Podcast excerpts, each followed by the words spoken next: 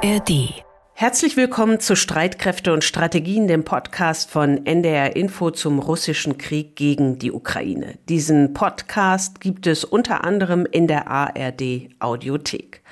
Heute ist Freitag, der 22. Dezember und wir zeichnen die Folge um 11.30 Uhr auf. Wir sind Anna Engelke in Conil in Spanien und Carsten Schmiester in Hamburg. Der ukrainische Präsident hat diese Woche in Kiew Journalistinnen und Journalisten Rede und Antwort gestanden und der Saal seiner Pressekonferenz rappelvoll. Mehr als zwei Stunden hat das Ganze gedauert und gleich zu Beginn hat Volodymyr Zelensky diese Bilanz gezogen.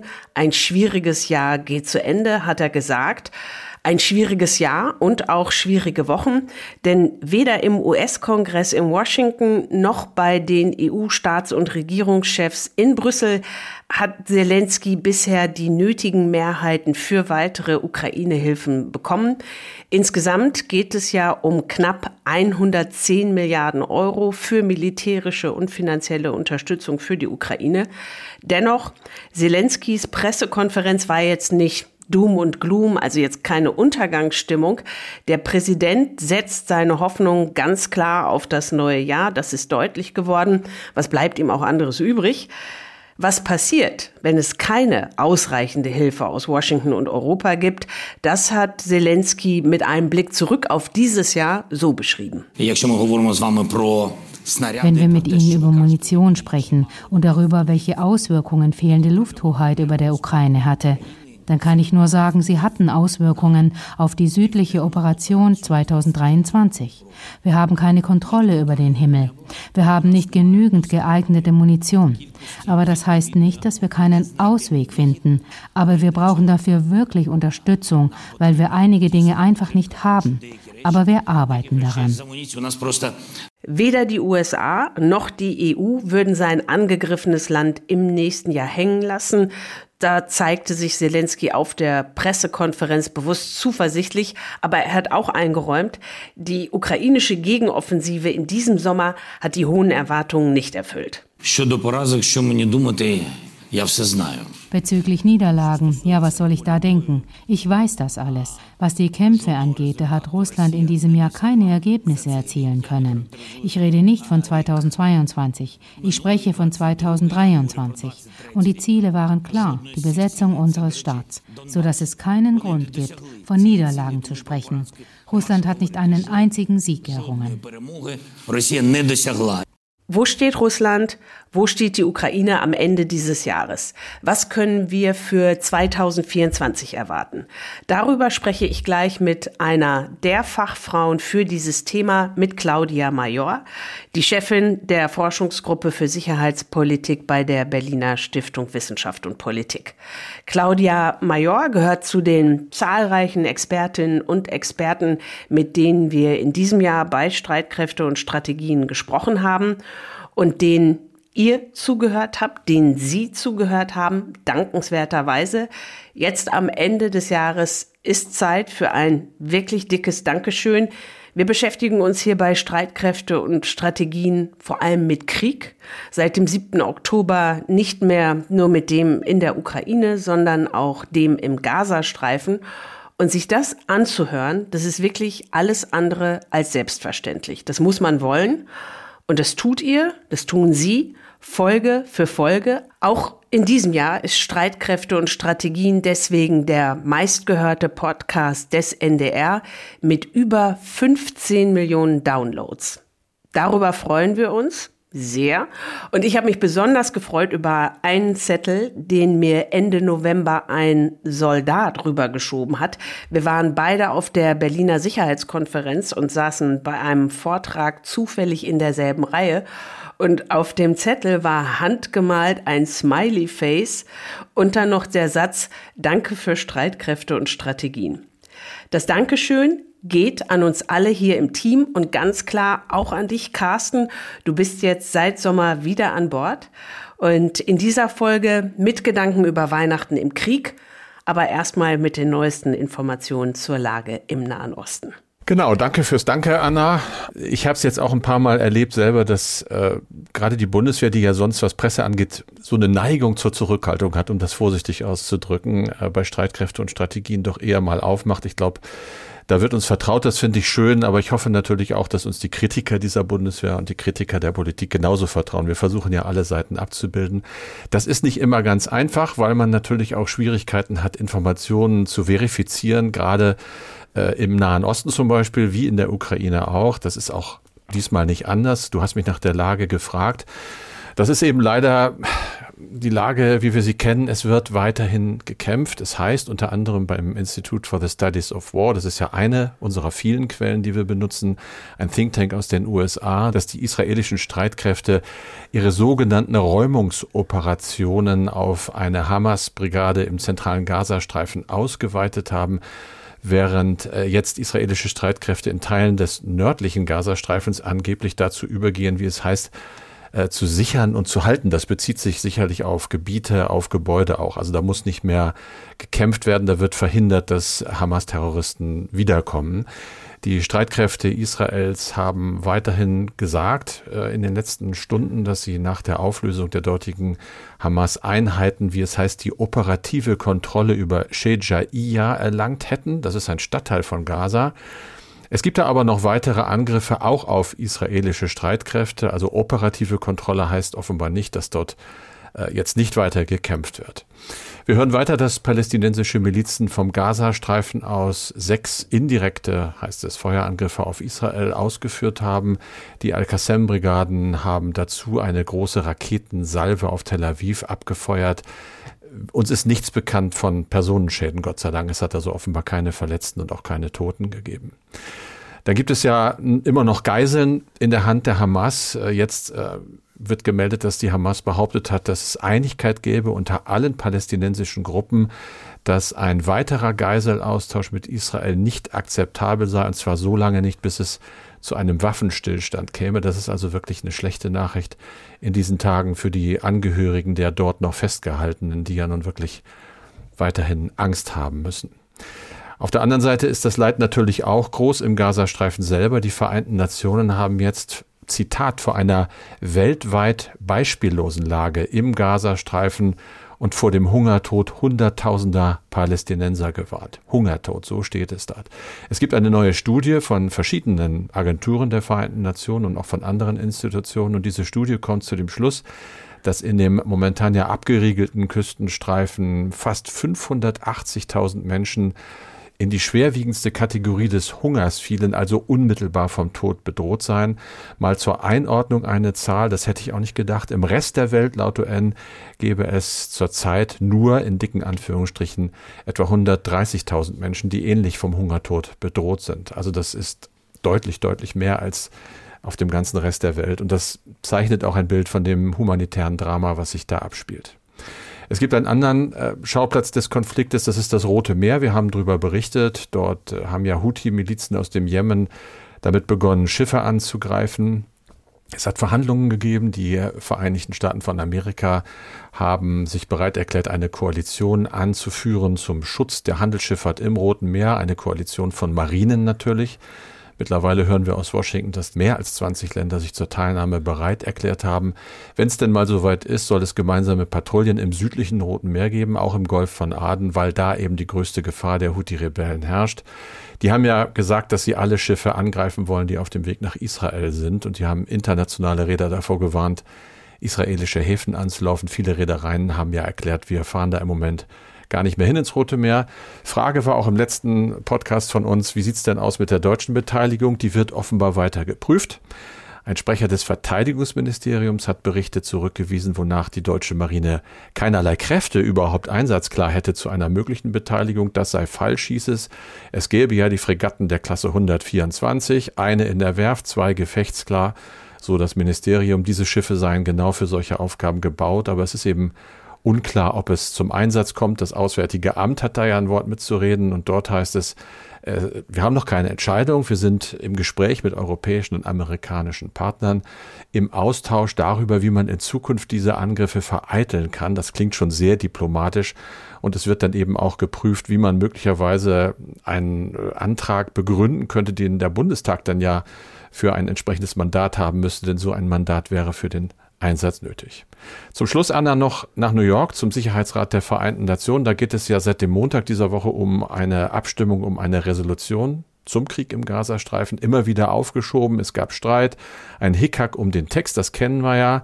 Das Votum ist gestern, also am Donnerstag, ein weiteres Mal auf diesen Freitag verschoben worden. Und mittlerweile haben die USA ihren Widerstand äh, aufgegeben wohl. Das heißt, dass die USA mittlerweile einen revidierten Resolutionsentwurf unterstützen, was wiederum dazu geführt hat, dass andere Regierungen sagen, darüber müssen wir jetzt aber erstmal nachdenken. Frage, was steht denn da eigentlich drin? Soweit ich das jetzt rauskriegen kann, wird in dem aktuellen Entwurf zu schnellen Schritten aufgerufen, um sicheren und ungehinderten Zugang für humanitäre Hilfen zu gewährleisten. Das habe ich eben angesprochen, ein großes, großes Problem. Und die Voraussetzungen sollen geschaffen werden für eine nachhaltige Aussetzung der Kampfhandlungen. Das ist schon sehr diplomatisch und das heißt eben auch konkrete Schritte werden in dem Entwurf überhaupt nicht genannt. Aber selbst wenn er beschlossen würde, so sagen es Diplomaten, wäre es ein erster großer Schritt, auch wenn er den Menschen vor Ort wahrscheinlich so erstmal nicht weiterhilft. So viel zur Lage im Nahen Osten. Gucken wir jetzt auf die Ukraine, auf das, was in diesem Jahr dort passiert ist und was nicht. Dazu habe ich mich mit einer Frau verabredet, die sich exzellent auskennt mit Verteidigungs- und Sicherheitspolitik. Ihre besonderen Schwerpunkte Europa, die NATO und transatlantische Beziehungen. Es ist Claudia Major. Sie hat Politikwissenschaft in Berlin und Paris studiert danach dort und auch an der ETH in Zürich gelehrt und geforscht. Seit 13 Jahren gehört sie dem Beirat Zivile Krisenprävention und Friedensförderung der Bundesregierung an. Aber vor allem ist Claudia Major die Forschungsgruppenleiterin für Sicherheitspolitik bei der SWP, der Stiftung Wissenschaft und Politik in Berlin. Und dort erreiche ich sie auch. Claudia, herzlich willkommen zu Streitkräfte und Strategien. Danke für die Einladung. Ich freue mich sehr dabei zu sein. Du warst vergangene Woche im Baltikum, in Estland. Das ist ja das kleinste der äh, drei baltischen Länder. Und die heutige Grenze zu Russland ist knapp 300 Kilometer lang und früher gehörte Estland zur Sowjetunion. Als du jetzt dort warst, so nah dran, hast du gemerkt, dass du tatsächlich näher dran warst am russischen Krieg gegen die Ukraine? Man ist natürlich rein geografisch näher dran. Ähm, ich war an der russisch-estnischen Grenze und konnte de facto auf Russland rüberschauen. Und das ist natürlich eine ganz andere Situation, als wenn man in Berlin ist oder in Paris ist oder in Rom ist. Ne? Das liegt völlig auf der Hand.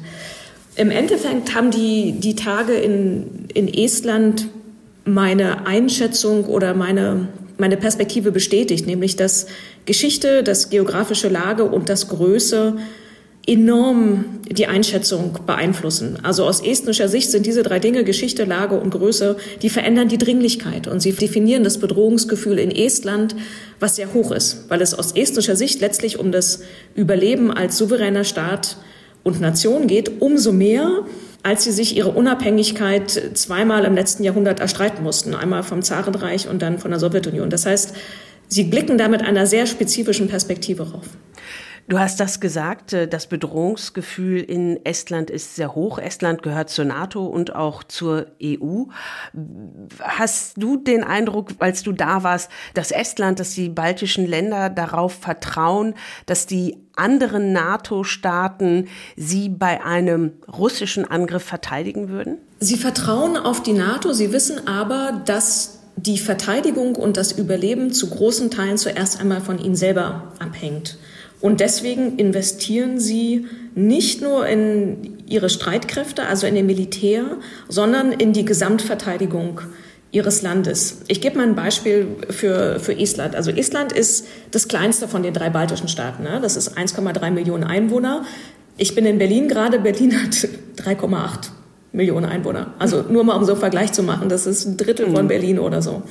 Estland arbeitet äh, nach einem Reservemodell. Also sie haben Wehrdienst, aber eine sehr große Reserve. Das heißt, die haben aktuell ca. 4200 Mann aktiv in den mhm. Streitkräften und können aber im Notfall mit ihrem Reservemodell auf 43.000 noch was aufwachsen.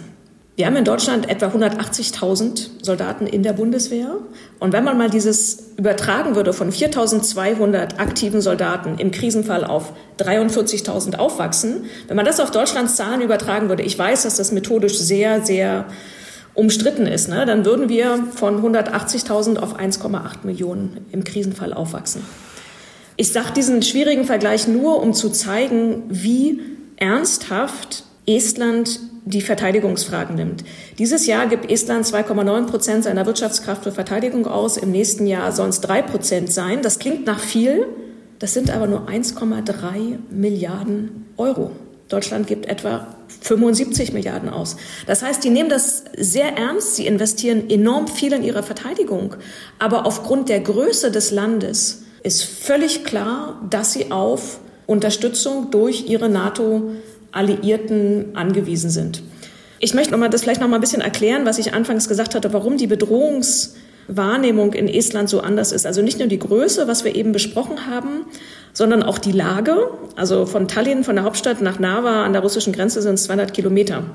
Pskov, wo die russischen Luftlandetruppen unter anderem stationiert sind, das ist eine Stunde von der Grenze. Das ist also wirklich einfach nah an Russland und den russischen Fähigkeiten und den russischen Zielen dran. Aber ich glaube auch, dass die Geschichte neben der Lage und der Größe so wichtig ist. Nicht nur, dass sie 1940 von der Sowjetunion annektiert worden sind, danach von den Nazis besetzt und dann 1944 wieder reintegriert in die Sowjetunion, sondern auch, weil sie dieses, dieses Verständnis der umstrittenen Staatlichkeit von der Sowjetunion haben. In den Briefen, die Russland im Dezember 2021 geschickt hat, wo es nochmal um Verhandlungen ging, möglicherweise, oder wo die westlichen Staaten geglaubt haben, dass diese russischen Ultimaten vielleicht helfen könnten, den Krieg zu verhindern, da ging es gar nicht so sehr um die Ukraine, sondern da ging es um die Staaten, wie die baltischen Staaten, die 2004 der NATO beigetreten sind und die eigentlich aus diesem NATO-Schutz wieder rausgekickt werden sollten. Das heißt, die Sorge der estischen Staaten ist dieses Gefühl, eine Pufferzone zu sein und von Russland hin und her gekickt zu werden. Und das ist etwas, was wir in, in Westeuropa meines Erachtens viel, viel mehr verstehen müssen. Der Zusammenbruch der Sowjetunion war für fast alle Nationen damals eine Verbesserung. Staaten wurden wieder abhängig, die Balten, andere waren noch nie abhängig und wurden das zum ersten Mal, Belarus und Kasachstan. Aber ein einziges Land hat das nicht als Freiheit, Zuwachs positiv empfunden, sondern als Machtverlust, Einflussverlust. Und das war Russland. Und ich glaube, diese historischen Erfahrungen, diese historische Einordnung, die kommt bei uns häufig zu kurz. Wenn wir im Baltikum bleiben und von Estland nach Litauen gucken, da war ja Anfang der Woche Verteidigungsminister Pistorius zu Besuch und er hat gemeinsam mit seinem litauischen Kollegen den Fahrplan für eine deutsche Kampfbrigade unterschrieben. Die soll ja ab 2027 in Litauen stationiert werden. Für wie sinnvoll hältst du die Entscheidung des Verteidigungsministers in Litauen, eine, wie Pistorius sagt, kriegstüchtige Brigade mit 5000 Bundeswehrmännern und Frauen zu stationieren, also an dieser sogenannten Ostflanke der NATO? Litauen hat sehr stark dafür geworben und hat die Entscheidung natürlich enorm begrüßt, weil aus deren Sicht das ein enormer Zuwachs an Sicherheit und Abschreckung ist. Aus baltischer Perspektive ist eine der großen Lehren des russischen Kriegs gegen die Ukraine, dass keinerlei Besatzung stattfinden darf. Das klingt jetzt ein bisschen abstrakt, was meine ich damit? Die baltischen Staaten haben gesehen, dass die russische Armee in die Ukraine eingefallen ist und dass selbst in Zeiten kurzer Besatzung Gräueltaten, Kriegsverbrechen, genozidale Überfälle stattfinden, wie in Butscha und Irpin. Und die Lehre, die Sie daraus gezogen haben, ist, dass feindliche Kräfte überhaupt gar nicht zu sagen eindringen dürfen, sondern dass zu sagen eine Verstärkung und Wiederbefreiung nicht zur Debatte steht, sondern dass feindliche Kräfte an der Grenze komplett abgehalten werden müssen. Und deshalb ist aus literarischer Sicht eine deutsche Brigade ein enormer Zuwachs an Sicherheit und Abschreckung. Litauen hat nur zwei Brigaden, das heißt, die deutsche wäre die dritte Brigade. Litauen ist mhm. so groß wie Bayern. Das heißt, das ist wirklich die Sorge, dass im Verteidigungsfall Verstärkung einfach zu spät kommt und das Land zerstört ist, bis die NATO-Kräfte eintreffen und zurückerobern. Und deswegen ist aus litauischer Sicht diese Brigade hervorragend. Sie merken allerdings auch, das muss ich dazu sagen, was für eine riesengroße finanzielle und infrastrukturelle Herausforderung diese Brigade für Litauen ist. Denn in der Roadmap, die sie unterzeichnet haben, die Deutschen und die Litauer, steht zum Beispiel auch vereinbart, dass die Litauer für die Infrastruktur, also Unterbringung, Kindergärten nach deutschen Standards und all sowas aufkommen müssen. Und für so ein kleines Land kostet das enorm viel. Und da stellt sich natürlich auch die Frage, geht das jetzt auf Kosten zu sagen, des eigenen Haushalts für die eigenen Streitkräfte? Also sehr positiv, aber mit großen Herausforderungen. Und vielleicht noch ein Satz zur NATO. Das war nicht das, was die NATO ursprünglich in ihrer Verteidigungsplanung mal im Sinn hatte. Also ursprünglich ging es der NATO schon nach dem russischen Überfall auf die Ukraine dadurch, dass man wieder einen stärkeren regionalen Fokus hat, gerade auf die Nordostflanke mit Regionalplänen und äh, Umbau der und Streitkräftestruktur und all diesen Sachen. Aber eigentlich ging es auch darum, flexible Kräfte zu haben. Und die Brigade bindet ja Soldaten an einem Ort. Die ist ja da nicht mehr flexibel irgendwo einsetzbar. Das heißt, am Anfang gab es da schon ein bisschen Verwunderung auf Seiten der NATO. Mittlerweile ist es eingeplant, gehört es dazu und wird es begrüßt. Aber es war sozusagen ursprünglich nicht ganz so geplant. So nach dem Motto, okay, wenn die Deutschen sich bewegen und sagen, sie möchten gerne eine deutsche Kampfbrigade in Litauen stationieren mit 5000 Soldatinnen und Soldaten, dann nehmen wir auch das. Ja, da würde ja keiner Nein sagen. Ne? Also. Genau. Und du hattest das ja gerade auch nochmal gesagt mit Litauen, mit, mit den zwei Brigaden, die sie selbst haben. Also die haben ja insgesamt 15.000 litauische Streitkräfte, keine eigenen Panzer. Und klar, da sind dann natürlich knapp 5000 Bundeswehrsoldaten, die zusätzlich dazukommen sind dann äh, wirklich eine Nummer und meines Erachtens auch mehr als ein Symbol. Wie gefährlich kann denn diese deutsche Beteiligung an der Brigade in Litauen für Deutschland selbst werden. Du hast uns ja erzählt, auch von, von Estland und letztendlich auch von Litauen, von den baltischen Staaten, wie sehr sie sich als Pufferzonen empfinden zwischen eben Russland und dem Rest Europas. Und wenn da jetzt 5000 deutsche Soldatinnen und Soldaten ab 2027 in Litauen sind und äh, gesetzt den Fall, du hättest einen Vorstoß von Putin, von den russischen Streitkräften, Streitkräften. Würde das die Situation ändern für die Litauer und letztendlich auch für uns Leute in Deutschland, weil von uns deutsche Soldatinnen und Soldaten dort sind? an dieser Grenze? Ich gehe davon aus, dass das die Situation verändert, weil wir alle NATO-Mitglieder sind. NATO-Alliierte versprechen sich gegenseitig, dass sie im Verteidigungsfall füreinander einstehen. Und wenn einer der drei baltischen Staaten oder Rumänien oder, oder Italien oder wenn auch immer ein NATO-Staat angegriffen wird, ist die Idee der NATO als Lebensversicherung, dass dann alle gemeinsam füreinander einstehen. Und deswegen sollte das keinen Unterschied machen, ob Litauen angegriffen wird, Rumänien oder Italien, weil alle Alliierten dann zusammenkommen würden und je nach Lage den Verteidigungsfall erklären. Ich denke, was möglicherweise jetzt anders ist, ist wirklich die Entwicklung innerhalb der NATO mit einem stärkeren regionalen Fokus, regionale Führung und sowas, regionale Planung und dass man übergegangen ist von dem alten Modell, das war Abschreckung durch Verstärkung, also da gibt es kleinere Einheiten in den baltischen Staaten und wenn es irgendwie dramatisch wird, wird verstärkt.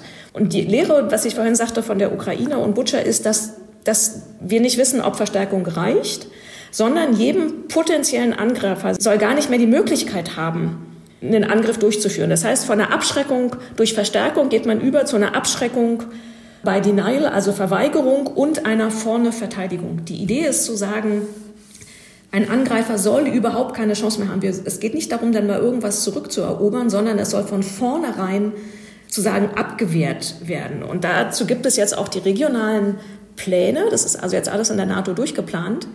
Aber die müssen halt befüllt werden. So ein Plan ist schön, aber wenn es die, die, die Truppen und die Ausrüstung dafür nicht gibt, dann hilft da halt nicht so viel. Und darum geht es jetzt eigentlich, diese regionalen Pläne zu befüllen, also mit Personal und mit Ausrüstung zu befüllen. Ja, das wird dann auch die nächste Zeit zeigen, inwieweit das möglich ist. Ja, die Brigade die soll 27 erst ihre volle Umsetzungsphase haben. Und die Litauen-Brigade, die gehört ja zur Zeitenwende, die Bundeskanzler Scholz im Februar 2022 in seiner Rede im Bundestag festgestellt hat, nachdem äh, die russischen Streitkräfte die Vollinvasion auf die Ukraine begonnen haben. Und zu dieser Zeitenwende gehört ja auch die Entscheidung der Bundesregierung, die Ukraine deswegen um sich zu schützen und wehren zu können, verteidigen zu können, mit Waffen und Munition zu unterstützen. Wenn du jetzt auf dieses Jahr zurückschaust, äh, auf Deutschland, auf die Debatte bei uns, die Debatte um die Leopard-Kampfpanzer im Januar und dann aber die Lieferung, dann das de facto Nein des Kanzlers zu Taurus-Marschflugkörpern und jetzt ähm, aber die Zusage der Bundesregierung, die Ukraine im nächsten Jahr nicht nur mit vier Milliarden, sondern mit acht Milliarden Euro zu unterstützen. Und das trotz des Karlsruher Haushaltsurteils, also der Bundesverfassungsgerichter, die da ja reingegrätscht sind bei der Haushaltsplanung der Bundesregierung. Wenn du dir das alles anguckst, kann man da sagen, am Anfang war die Bundesregierung langsam, was die Unterstützung der Ukraine anging, aber inzwischen hat sie schon einen Zahn zugelegt und auch einen weiten Weg zurückgelegt. Ja, stimme ich dir zu. Ich spreche häufig von einer Tragik der Zeitenwende. Und ich meine mit Tragik, dass einerseits enorm viel geschehen ist. Und mit, gerade mit Blick auf Verteidigung und Unterstützung der Ukraine, ich das wirklich revolutionär finde, was Deutschland geleistet hat. Finanziell, militärisch, humanitär, politisch zweitgrößter Unterstützer nach den USA, größter in Europa. Fast sechs Milliarden seit Kriegsbeginn bereitgestellt. Leopard, Kampfpanzer, Raketenwerfer, Gepards, Luftverteidigung, Pionierfähigkeiten. Wirklich bemerkenswert und beeindruckend. Und wenn man sich überlegt, wo Deutschland im Januar 2022 stand, finde ich das revolutionär im Sinne von, es war nicht vorstellbar. Ich hätte es nicht vermutet. Aber vieles ist noch nicht da, sondern kommt erst noch. Vieles kam sehr spät und der Eindruck entstand, das war eigentlich nur widerwillig und auf enormes Drängen. Du, hast selbst das Beispiel der Leopard-Kampfpanzer und der Marder-Stützenpanzer genannt. Vieles wäre noch möglich, kommt aber nicht. Taurus.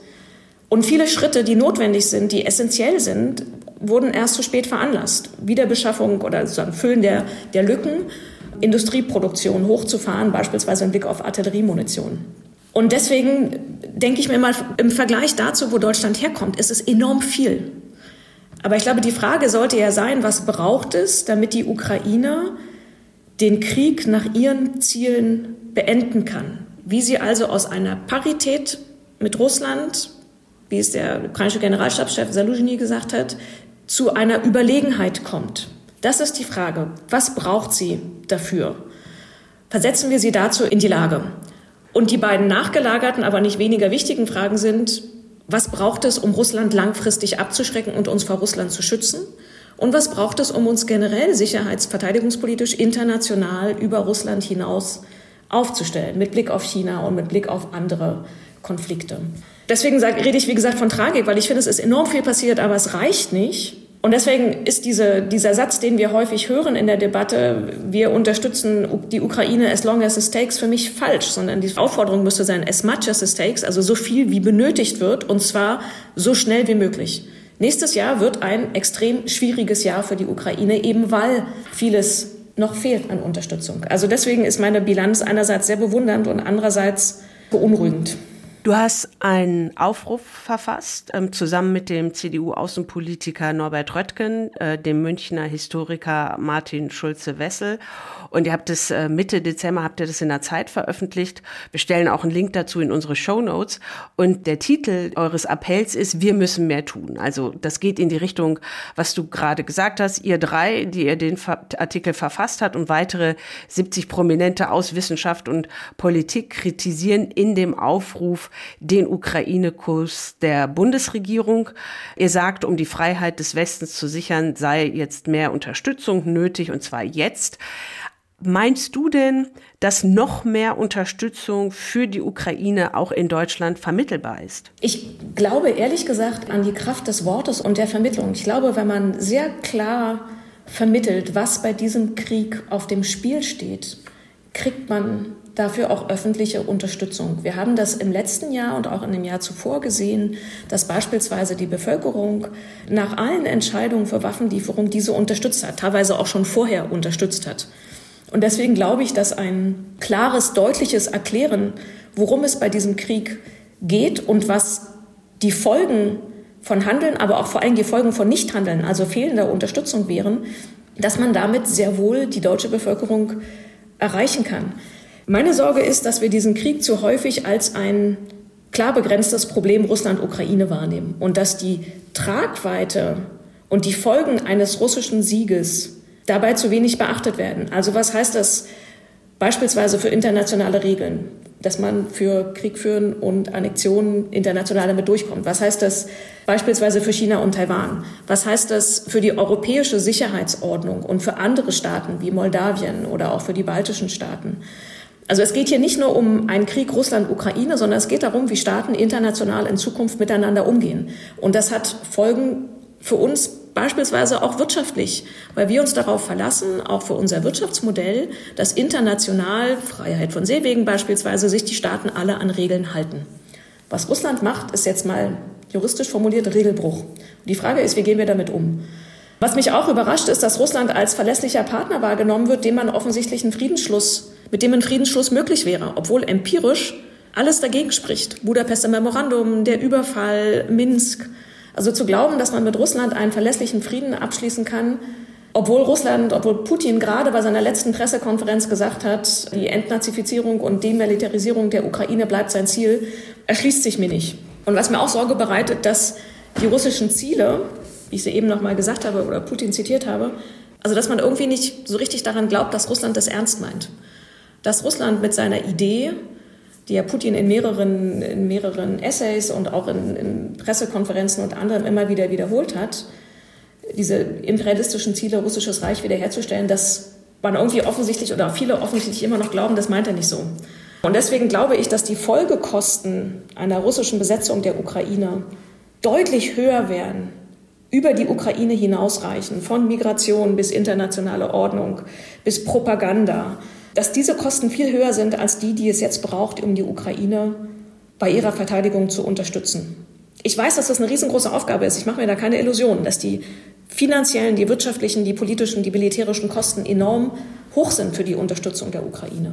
Aber ich glaube, dass wir uns die politischen, wirtschaftlichen, finanziellen, normativen Kosten gar nicht vorstellen können, sollten wir wirklich die Ukraine allein lassen und sie de facto der russischen Besatzung preisgeben.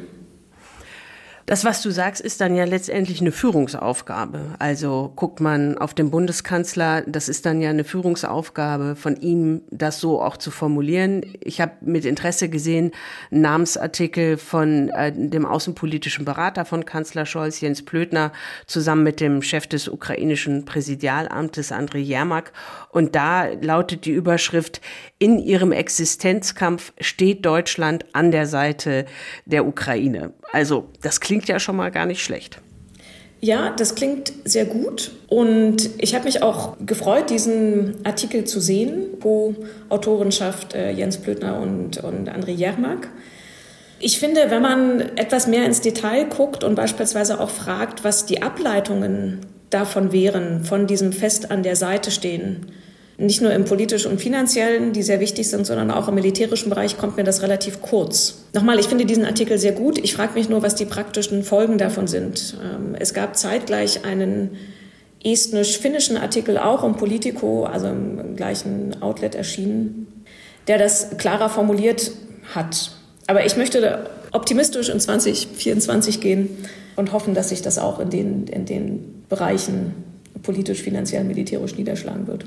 Ich möchte trotzdem dann aber nochmal einen Downer bringen, und zwar die, die anderen Krisen und Kriege äh, jetzt, äh, die wir sehen. Also seit dem 7. Oktober, nach dem Überfall der Hamas-Terroristen auf Israel, der Krieg der Israelis gegen die Hamas-Terroristen, jetzt ja seit einigen Wochen sozusagen in der, in der Wirbelschleppe dieser Auseinandersetzung, der Beschuss der jemenitischen Houthi-Rebellen vom Jemen aus auf Handelsschiffe im Roten Meer. Wie sehr schadet das nicht alles letztendlich? auch der Ukraine, weil es vielleicht nicht Mittel und Geld und Unterstützung abzieht, aber schlichtweg Dringlichkeit und Aufmerksamkeit, was ja total wichtig ist ne, in dem Aufmerksamkeitsgeschäft. Es gibt ganz klar einen Wettbewerb um politische Aufmerksamkeit. Das ist so. Äh, die Frage ist, wann dieser Wettbewerb um politische Aufmerksamkeit in einen Wettbewerb um Ressourcen umkippt. Es jetzt mit Blick auf, auf Finanzen, also finanzielle Ressourcen ist, ob es mit Blick beispielsweise auf Artilleriemunition ist. Die, die Herausforderung haben wir auf jeden Fall. Wir können es aber auch noch, wenn man das sozusagen jetzt mit, aus der Perspektive der internationalen Ordnung sieht, kann man das natürlich auch zusammenbinden und, und kann sagen, dass letztlich die Art und Weise, wie die westlichen Staaten internationale Ordnung verstehen, immer mehr in Frage gestellt wird und dass militärische Macht für viele Staaten ein sehr attraktives Mittel ist. Russland mit Blick auf die Ukraine, Hamas mit Blick auf Gaza, wir können auch sagen Aserbaidschan mit Blick auf Nagorno-Karabach. Dass also der Nutzen, militärische Gewalt einzusetzen, so hoch eingeschätzt wird, dass die Kosten willentlich in Kauf genommen werden. Und man kann auch sagen, dass es in vielerlei Perspektive die Houthi, die ähm, Hamas, aber auch Russland alles drei Anfechtungen sind für die USA in ihrer Rolle in der internationalen Politik. Fiona Hill hat gesagt, für Putin ist es ein Stellvertreterkrieg, um die USA aus der Rolle in der internationalen Politik zu verdrängen. Und für viele andere ist es auch die Gelegenheit, die USA zu schwächen und die Ordnung, wie wir sie bislang gekannt haben und von der auch gerade Deutschland profitiert hat, zu unterminieren. Und deshalb schlage ich doch noch mal die Brücke zurück zur Ukraine. Die Symbolik einer alleingelassenen Ukraine, wo man nach zwei Jahren sagt, okay, wir haben es probiert, aber jetzt halten wir nicht mehr durch, weil es wird zu teuer und zu anstrengend. Und es entsteht eine geteilte, aufgegebene Ukraine. Die Symbolik für, was heißt das für westliche Unterstützung? Die halten halt nicht durch. Was heißt das für Verlässlichkeit von Allianzen? Ja, wir haben es probiert, aber hat halt nicht geklappt. Was heißt das für Proliferation, also für die Verbreitung von Atomwaffen? Die Ukraine hatte ihre aufgegeben oder die ehemals sowjetisch auf ihrem Territorium stationierten aufgegeben im Gegenzug zu Sicherheitszusagen. Was für Lehren ziehen Staaten draus? All diese Fragen betreffen ja nicht nur Russland und die Ukraine, sondern das internationale Miteinander.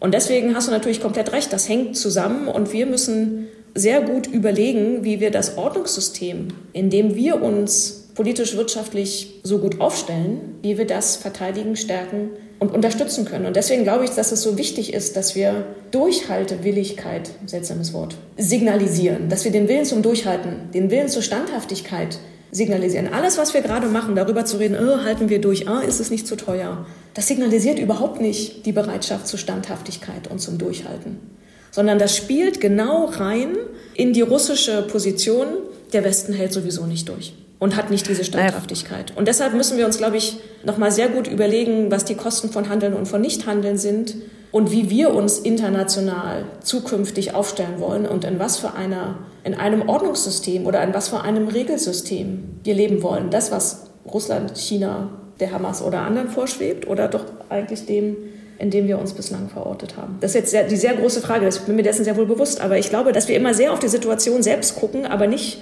überlegen, wo wollen wir langfristig sein? Was sind die Kosten davon, wenn wir jetzt der Ukraine sagen, ja, schafft er sowieso nicht? Das ist im Übrigen, und ich spanne den Bogen zum Beginn unseres Gespräches, nicht die Lehre, die die Esten oder die Finnen ziehen. Esten sagen, wir haben es geschafft, 1918 gegen das russische Reich unsere Unabhängigkeit zu erstreiten. Die Finnen sagen, in ihrem Winterkrieg haben sie einen Teil ihres Territoriums aufgeben müssen, aber sie haben ein freies Finnland erhalten. Das heißt, die sagen sehr wohl, dass man bestehen kann, dass man durchhaltefähig sein muss und dass man Standhaftigkeit zeigen muss und den langen Atem wenn ich jetzt das nehme, was du sagst und nach Deutschland gucke, dann habe ich den Eindruck, am stärksten vertritt diesen Gedanken Verteidigungsminister Pistorius im Kabinett. Er hat sich jetzt ja nicht nur Freunde mit seiner Aussage gemacht, die Bundeswehr müsse wieder kriegstüchtig werden. So als Gedanke dafür, dass man in der Lage sein muss, sie sich wehren zu können, um nicht angegriffen zu werden. Hast du denn den Eindruck, wir Leute in Deutschland sind da mehrheitlich mit dabei bei diesem kriegstüchtig werden, wo ich ja den Eindruck habe, das ist so eine Fortsetzung der Zeitenwende. Also wenn man sagt, es gibt eine Zeitenwende und man muss sich dann auch wehren, dann muss man eben auch kriegstüchtig sein. Ja, für mich ist das, ist der Begriff kriegstüchtig wirklich die Umsetzung der Zeitenwende. Ich fand es bemerkenswert, dass natürlich erwartungsgemäß es wieder diesen Aufschrei gab.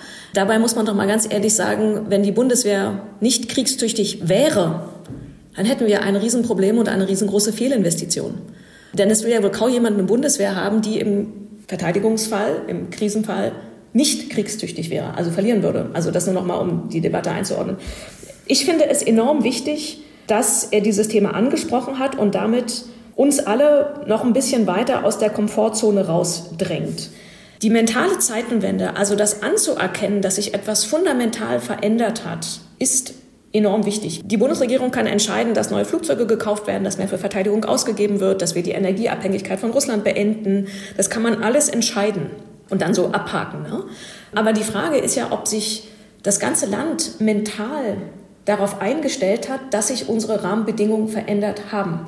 Und dass wir einen Nachbar haben, Russland und andere Länder weltweit, die bereit sind, Militär einzusetzen, also Krieg zu führen, um ihre Interessen durchzusetzen. Deutschland sagt, richtig so, dass das Militär ein ganz besonderes Instrument ist und dass es nicht zur Durchsetzung von Interessen, also Eroberungen oder ähnliches eingesetzt wird.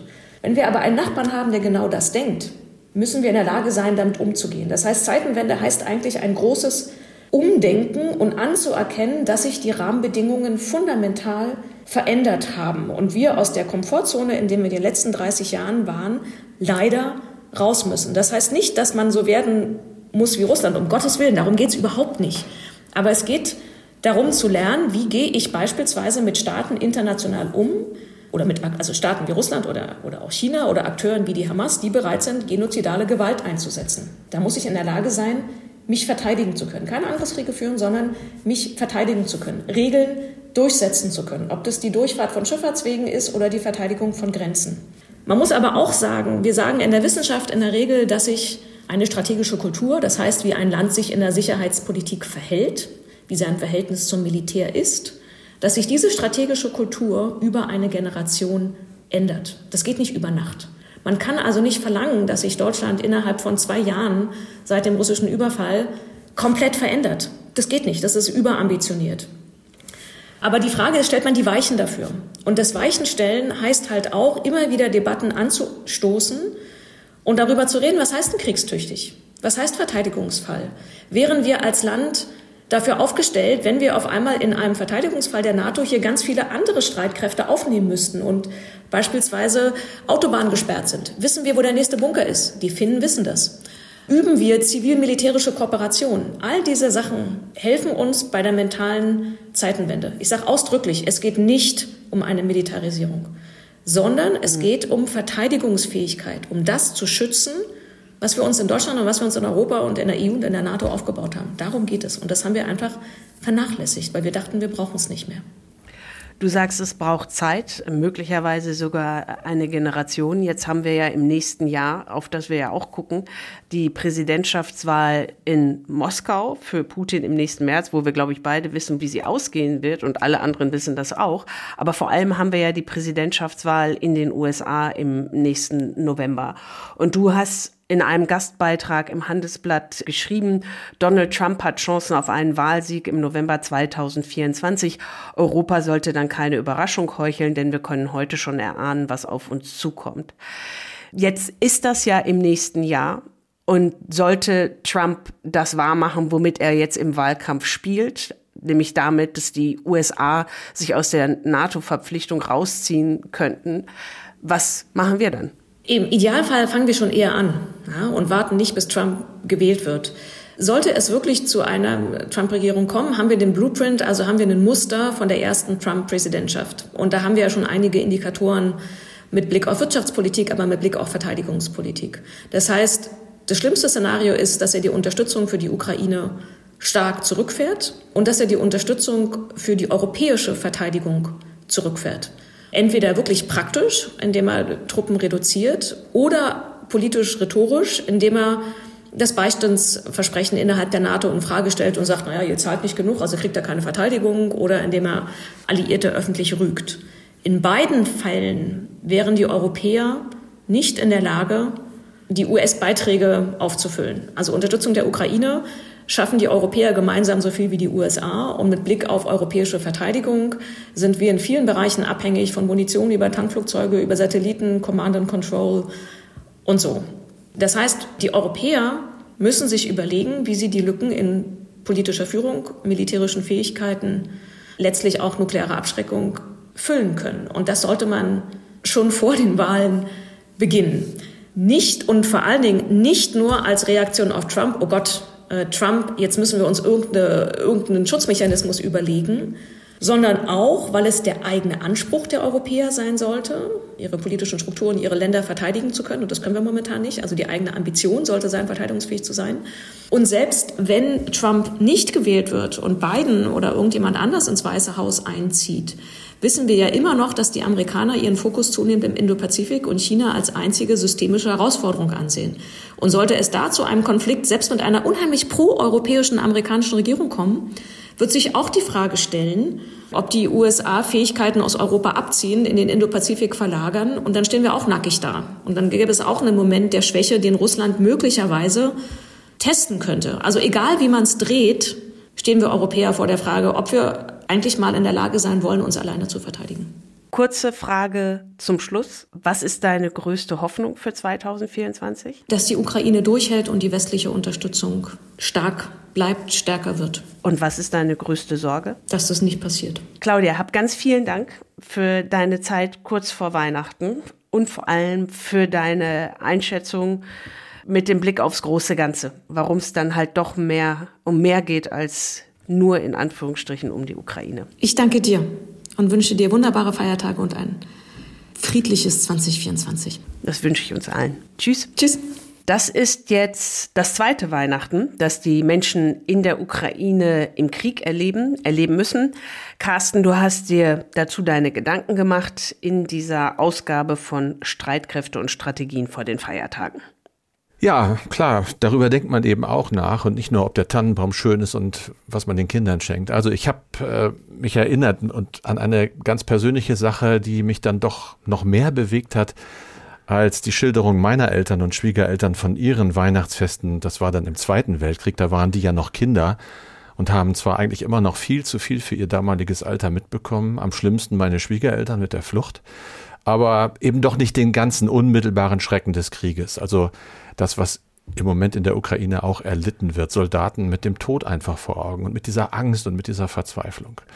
Und vor allem all dem habe ich zum ersten Mal sehr eindringlich, das ist es eben, bei der Bundeswehr gehört. Das war Weihnachten 1981. Ich war damals Wehrpflichtiger, Fahrer eines Bataillonskommandeurs und dieser Kommandeur besuchte am Heiligen Abend Soldaten in der Kaserne, die Dienst hatten. Das ist so üblich, ich glaube auch heute noch, und deshalb war ich als der Fahrer eben auch mit dabei.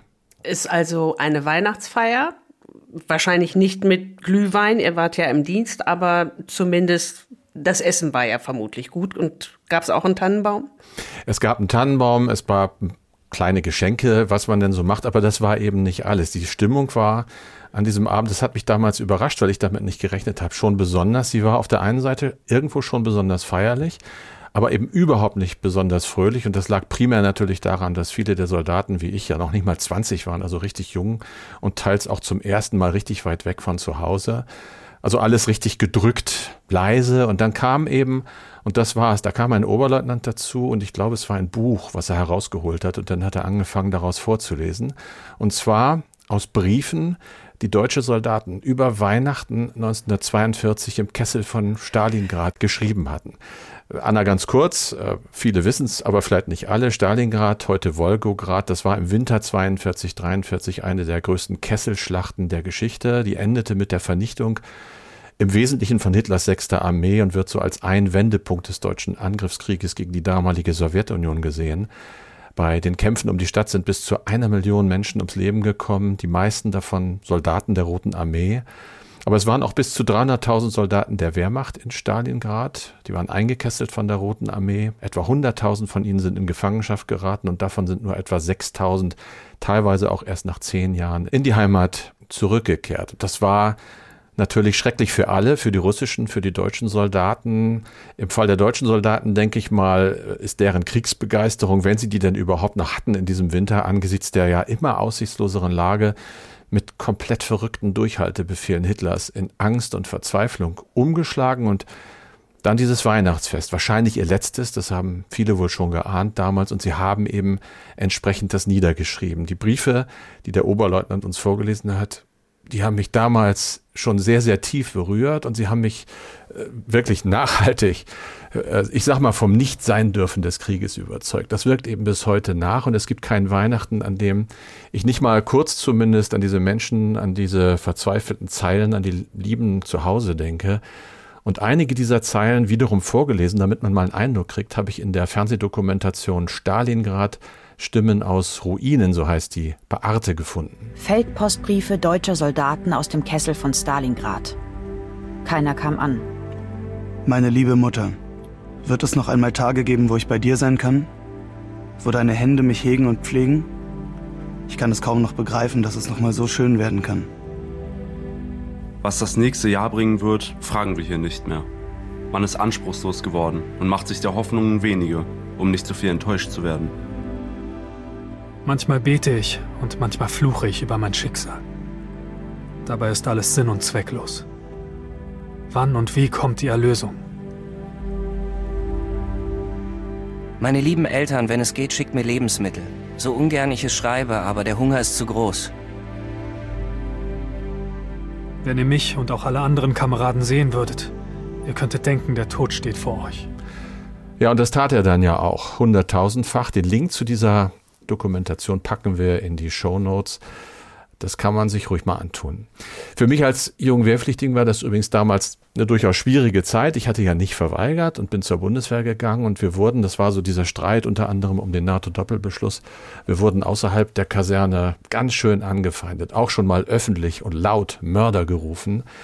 Und da hat mir dieser Abend so schwer, das Anhören der Briefe war im Prinzip eigentlich ganz gut getan, denn eine Armee, in der aus Feldpostbriefen voller Verzweiflung und Angst und Resignation vorgelesen wird, habe ich mir damals gedacht. Und das denke ich eigentlich immer noch, so eine Armee will keinen Krieg, ganz im Gegenteil, die will ihn verhindern, weil sie ja zeigt, was für ein unglaublicher Schrecken das ist. Und diese Entscheidung, für mich damals zur Bundeswehr zu gehen, war nicht leicht die erste Zeit in Uniform war es auch nicht Anna, aber für diese jungen Männer damals war das ja alles existenziell ganz, ganz fürchterlich. Nun ist das lange her und ich hätte eigentlich nie gedacht, dass mich 40 Jahre später Leute anschreiben, nämlich Hörerinnen und Hörer unseres Podcasts, im Wesentlichen in diesem Fall Hörer, auch ein ehemaliger Mitschüler übrigens, die alle so in meinem Jahrgang sind und sich damals für den Zivildienst entschieden haben, was absolut recht und nötig war, die jetzt aber sagen, angesichts des russischen Krieges gegen die Ukraine würden sie sich heute wohl anders entscheiden, um Kriege zu verhindern, eben durch Abschreckung. Das war immer wieder Thema auch bei uns in diesem Jahr. Aber dieser Ukraine-Krieg ist ja nun mal passiert und wir haben das ganze Jahr auch über Wege geredet, ihn zu beenden. Vielleicht eine Idee, wie wäre es, wenn wir jetzt über die Feiertage an die Soldaten von damals denken und an die von heute und dass wir für sie hoffen vielleicht, eine Kerze anzünden. Da fallen mir diese drei Begriffe ein. Licht, Leben, Liebe. Das hat ein Theologe und Militärarzt namens Kurt Räuber zu Weihnachten 42 eben in Stalingrad neben seiner berühmte Kohlezeichnung geschrieben, die als Stalingrad Madonna bekannt geworden ist. Die ist mit einem der letzten Transportflüge aus der Stadt nach Deutschland gekommen und heute in der Berliner Kaiser Wilhelm Gedächtniskirche zu sehen. Das ist ein ganz schlichtes und doch wahnsinnig starkes Bild. Das hat damals schon den Soldaten im Bunker Trost gespendet und Hoffnung gemacht. Und ich finde, diese Kraft hat es unverändert, denn es geht ja am Ende eben nur um Licht, um Leben und Liebe und natürlich auch um die Hoffnung oder den Glauben oder vielleicht die Gewissheit, das wünsche ich all denen, die da in der Ukraine jetzt sind, dass das am Ende stärker ist als Dunkelheit, als Hass und auch als Gewalt. Mein Wunsch eben für 24. Das war die letzte Ausgabe von Streitkräfte und Strategien in diesem Jahr die letzte Ausgabe zumindest mit Carsten Schmiester und Anna Engelke. Wir wünschen Ihnen schöne Feiertage und kommen Sie gut ins neue Jahr. Wir melden uns am 9. Januar wieder in der letzten Dezemberwoche und in der ersten Januarwoche, jeweils am Freitag, hören Sie unseren Kollegen, hört ihr unseren Kollegen Kai Küstner, der ja inzwischen in Dakar im Senegal lebt und er hat eine Sonderfolge beziehungsweise zwei Sonderfolgen von Streitkräfte und Strategien gemacht und zwar Einsatzbefehl Mali. Spannende Reportagen, sehr, sehr gut zu hören. Und wir freuen uns immer über Anregungen, Lob und Kritik. Alles bitte per Mail an streitkräfte.ndr.de. Und zum Jahresende empfehlen wir euch noch einen weiteren spannenden Podcast, der sich im vergangenen Jahr mit Hackern in der Ukraine und Russland beschäftigt hat. Jetzt gibt es neue Folgen und eine neue Spur. Hey, hier ist Kaschrau. Letztes Jahr haben wir einen Podcast gemacht. Legion, Hacking Anonymous. Es ging um das Hackerkollektiv Anonymous und wer sich genau dahinter verbirgt. Eines dieser Anonymous-Mitglieder hat sich vor ein paar Monaten bei mir gemeldet mit einer E-Mail. Hallo Beros, fängt sie an. Okay. Was danach folgt, ist eine ziemlich wilde Geschichte. Sebastian, so nennen wir ihn, erzählt uns, er hat vor ein paar Jahren auf einer Party in Köln eine Frau getroffen, die behauptet habe, eine gesuchte RAF-Terroristin zu sein. Die letzte, nach der noch gefahndet wird. Und wir haben uns das mal angeschaut. Legion, Most Wanted. Zwei Episoden in der ARD Audiothek und überall, wo es Podcasts gibt.